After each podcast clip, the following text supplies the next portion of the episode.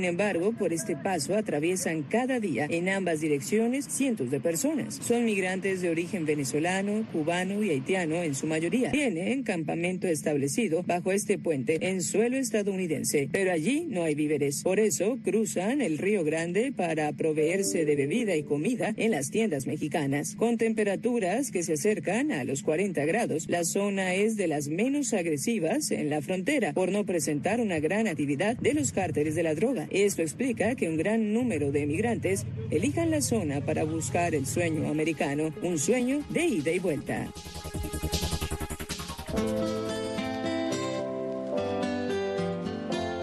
Cambiando de tema. Un espacio que lleva su sonido al paso de mucha gente que apuesta por una radio con contenido y modos abiertos a todo lo cotidiano que tiene esta vida. Cambiando de tema. Donde conviven la palabra y la música, el consenso y la discrepancia. Cambiando de tema.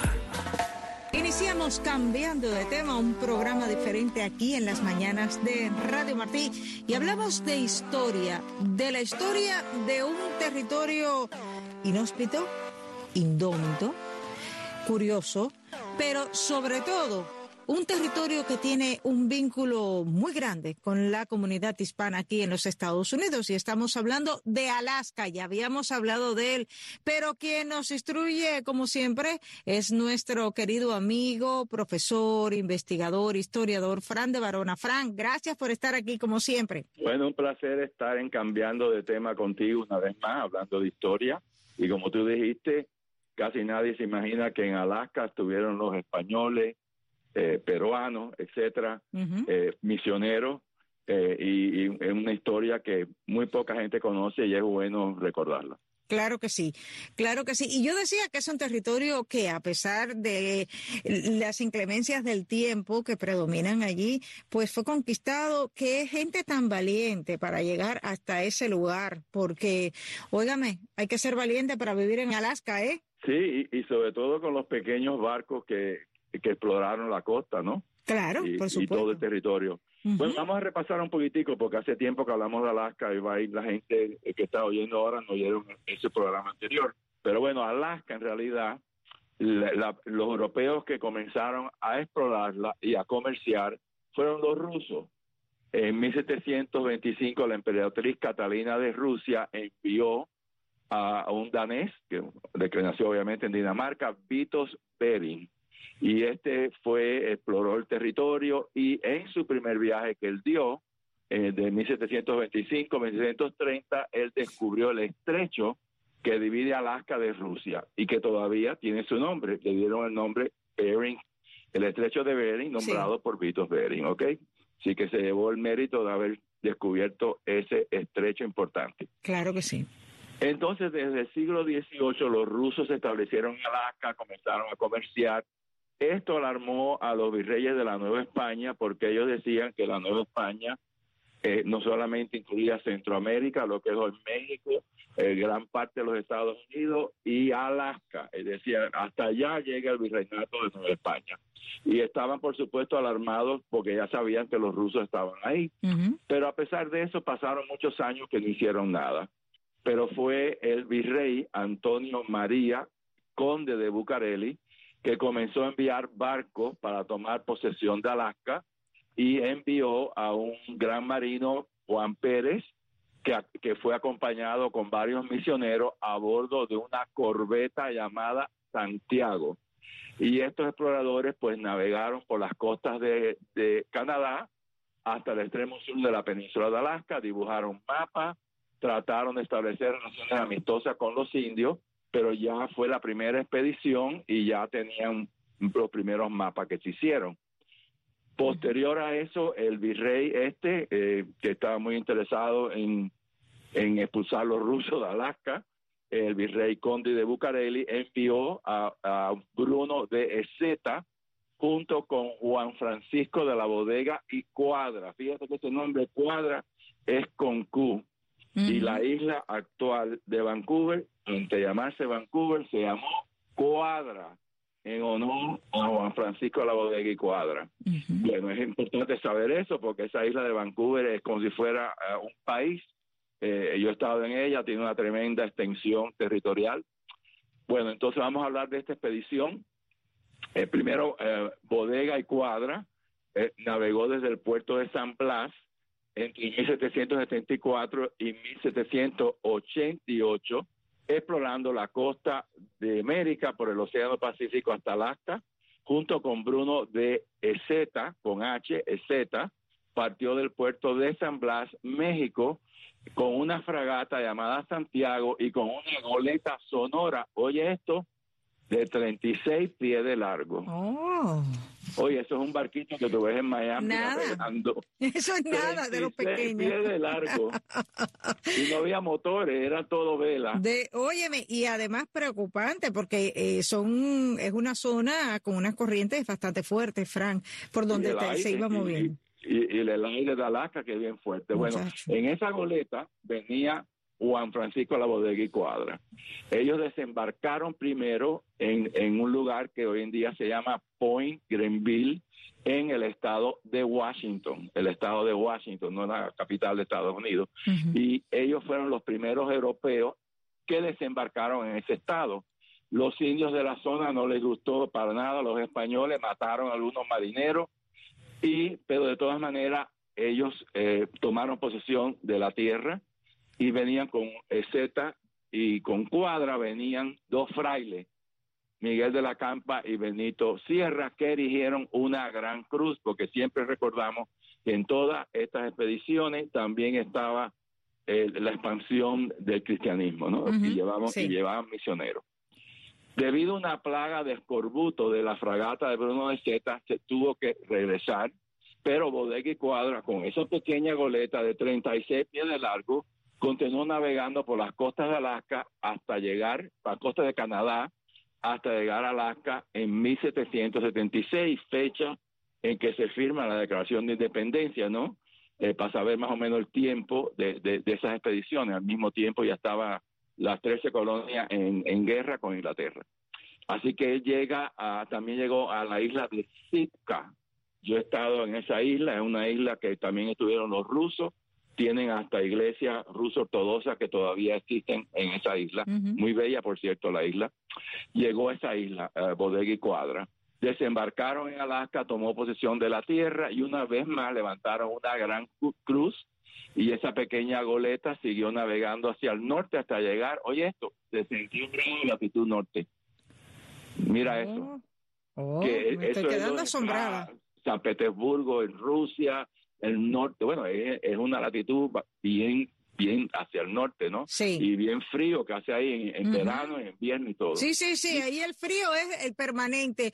A- Ahí hay que decir, es una época hay más o menos frío, pero es lo que siempre hay. Siempre hay frío. Sí. Siempre hay frío, exacto. Bueno, ahí ellos encontraron una buena bahía y Cuadra le llamó Puerto de la Trinidad. Intentaron seguir todavía navegando hacia el norte, pero los vientos contrarios se lo impidieron con esa pequeña goleta y entonces regresaron una vez más a México, a Monterrey. Ese viaje fue muy costoso por la pérdida de vidas de muchos tripulantes, pero de mucha importancia por los mapas muy precisos que hicieron de toda la costa del nordeste hasta el Golfo de Alaska y esos mapas ayudaron a futuras expediciones de Alaska. Otra futura expedición la hizo un, gran marino llamado Salvador Fidalgo, eh, que había ya había realizado varios viajes a las costas de Alaska y a la Columbia Británica. Él zarpó del puerto de San Blas con tres embarcaciones eh, y, eh, bueno, también llegó a la isla de Nootka y él desembarcó en las islas Príncipe Guillermo después de explorar la costa, tomó posesión una vez más de Alaska para España y le dio el nombre de Córdoba al llegar al grado 60 de latitud en homenaje al gran Luis de Córdoba, capitán general de la Armada, que eh, tuvo una gran importancia en la independencia de las 13 colonias porque él derrotó a varias flotas inglesas durante la Revolución Americana y eso ayudó inmensamente a las 13 colonias. Y hoy en día el nombre Puerto de Córdoba todavía sobrevive en los mapas. Mm, Así que ese, ese gran capitán general de la Armada Española tiene una ciudad en Estados Unidos. Y, él, el, y el barco de él era la Santísima Trinidad, hecho en La Habana. en los astilleros fantásticos que tenía La Habana en aquella época. Claro que sí. La Santísima Trinidad, el barco mayor de, ese siglo que tenía cuatro puentes de, cañones cuando todos los barcos eran de tres puentes. Bueno, entonces después, eh, después vino un capitán británico llamado George Vancouver que también navegó las mismas aguas y, eh, sin embargo eh, hay otro hay otro puerto que se llama Valdés, todavía existe esa ciudad, Puerto Valdés, que, que, que también fue bautizado por Fidalgo en honor al ministro español de la Marina, Antonio Valdés, y todavía existe esa ciudad con ese nombre. Así que ya tenemos en Alaska dos ciudades, Córdoba y Valdés, nombradas por españoles, que mantienen esos nombres todavía. Perfecto.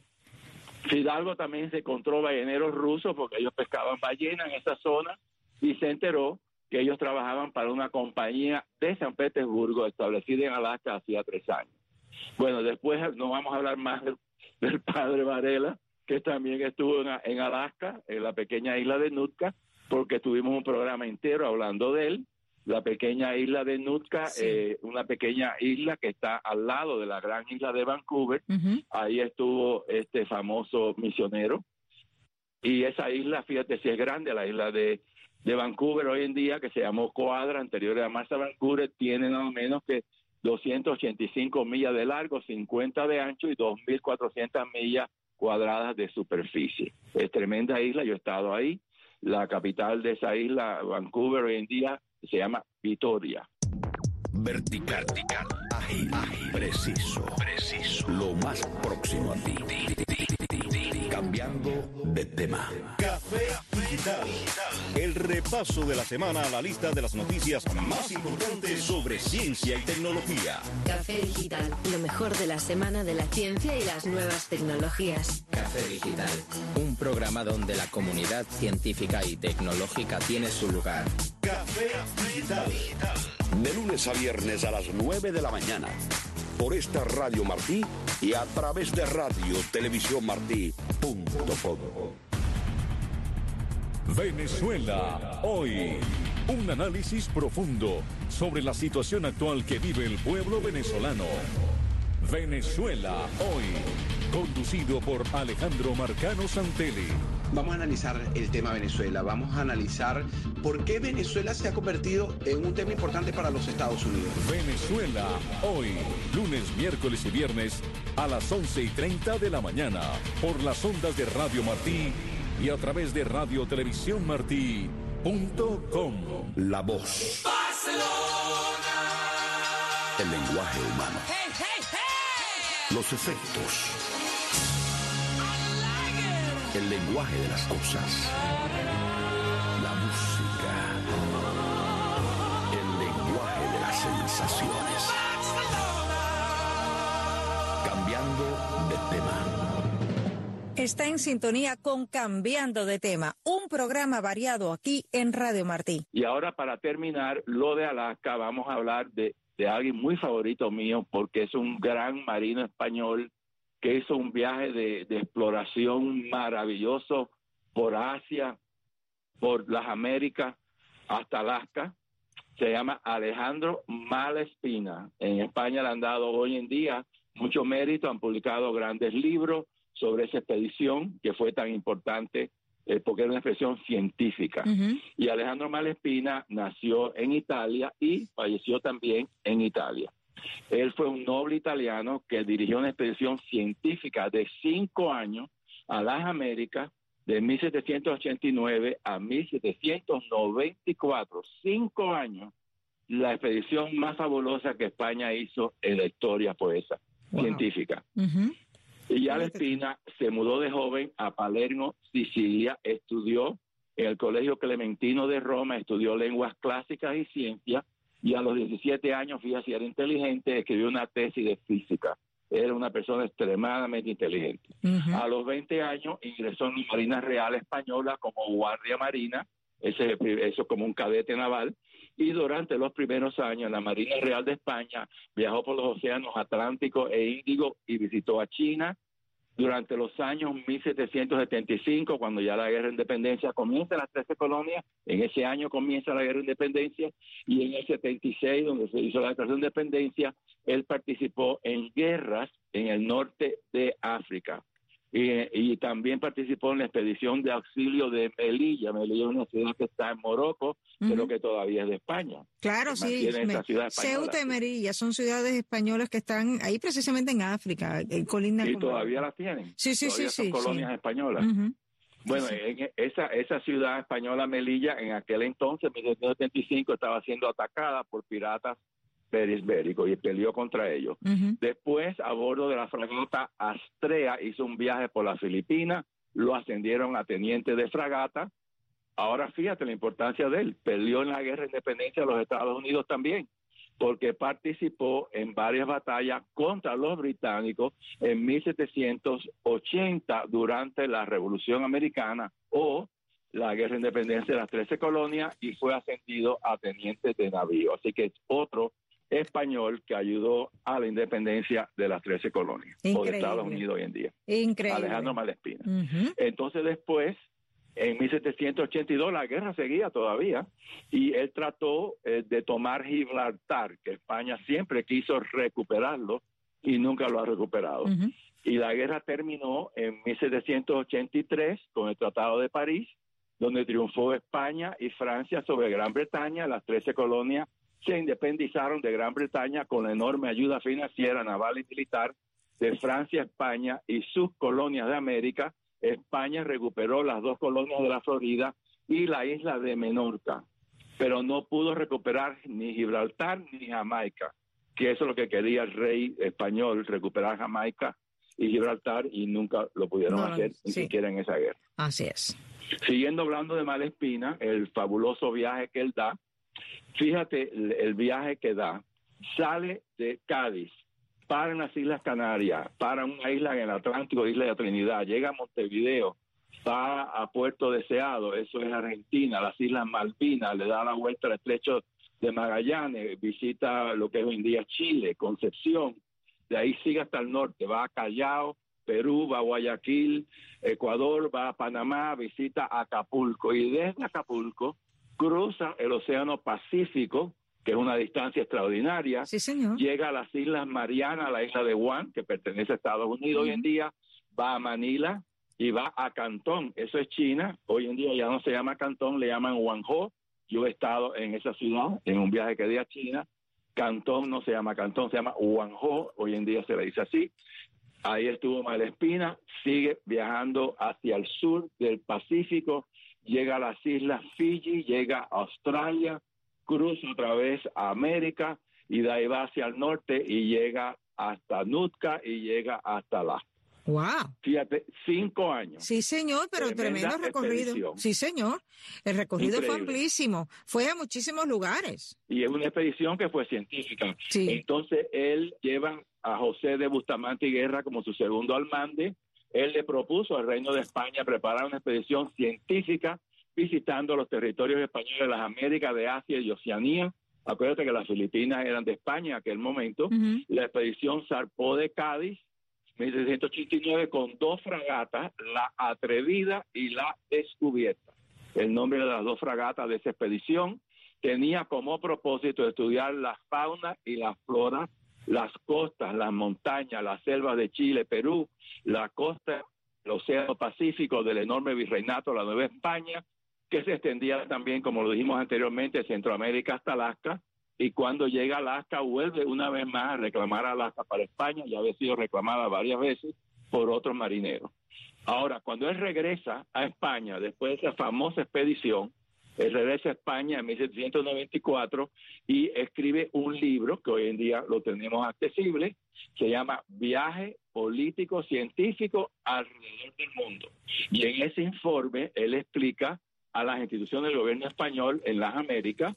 Fíjate que Malespina era un tipo muy liberal y, y pensaba que se debía otorgar la autonomía a las colonias españolas de las Américas y unirlas a través del comercio en una confederación de estados.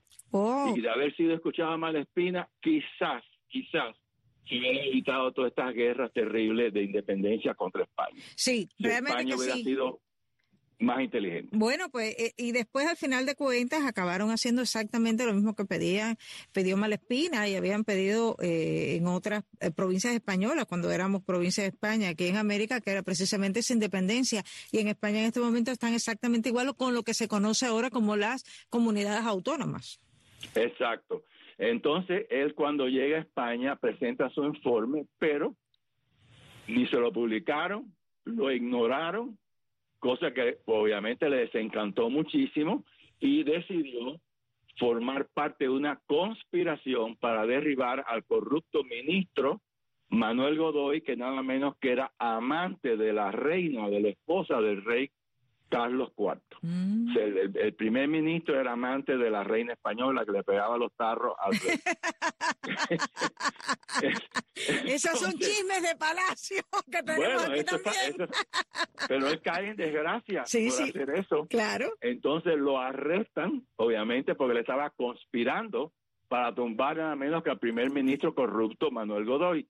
Lo meten preso en una cárcel. Por supuesto, como era inteligente, sus años en la cárcel escribió ensayos sobre literatura y economía y a finales de 1802, sí que estuvo en la cárcel varios años, lo ponen en libertad gracias a la intervención del emperador Napoleón y lo deportan a Italia, donde él había nacido, y va a, a una ciudad que se llama Pontremoli, donde él participa en la política local y dos años después se mudó a Milán, que era la capital ya de la República Italiana, y ahí eh, lo nombran en 1805 miembro del Consejo de Estado del Reino de Italia. ¿Qué te parece? Ya. Italia tenía, eh, estaba expandiéndose, ya era un reino, ¿no? Sí. Eh, y entonces él, eh, que lo había creado el emperador Napoleón, y él ahí muere de un infarto en 1809, y hoy en día reconocemos su nombre en un glaciar enorme que hay en Alaska que se llama Glaciar Malespina. Así que por lo menos su nombre está en un glaciar. Permanece, por lo menos permanece, no pasó inadvertido. Con esto terminamos ya la cobertura de Alaska y lo próximo que voy a hablar de los hispanos en la defensa de los Estados Unidos. Yo creo que es interesante el próximo programa, la- los hispanos, eh, esa defensa en los Estados Unidos, algo que es tan fundamental. Y a veces, e insisto, porque eh, en muchas ocasiones, incluso en muchos libros de historias, esto no aparece reflejado.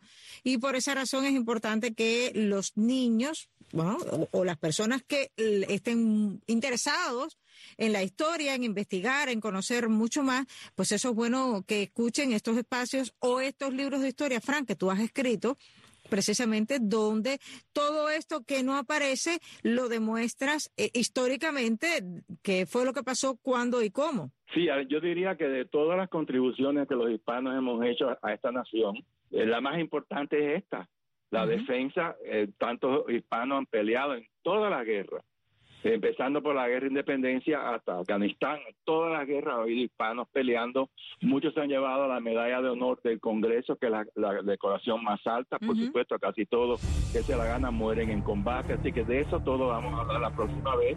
Y esta, esta, en mi opinión, es la contribución más grande que nosotros hispanos, que ya somos más de 55 millones en Estados Unidos, hemos hecho por esta nación. Hemos peleado valientemente en toda la guerra.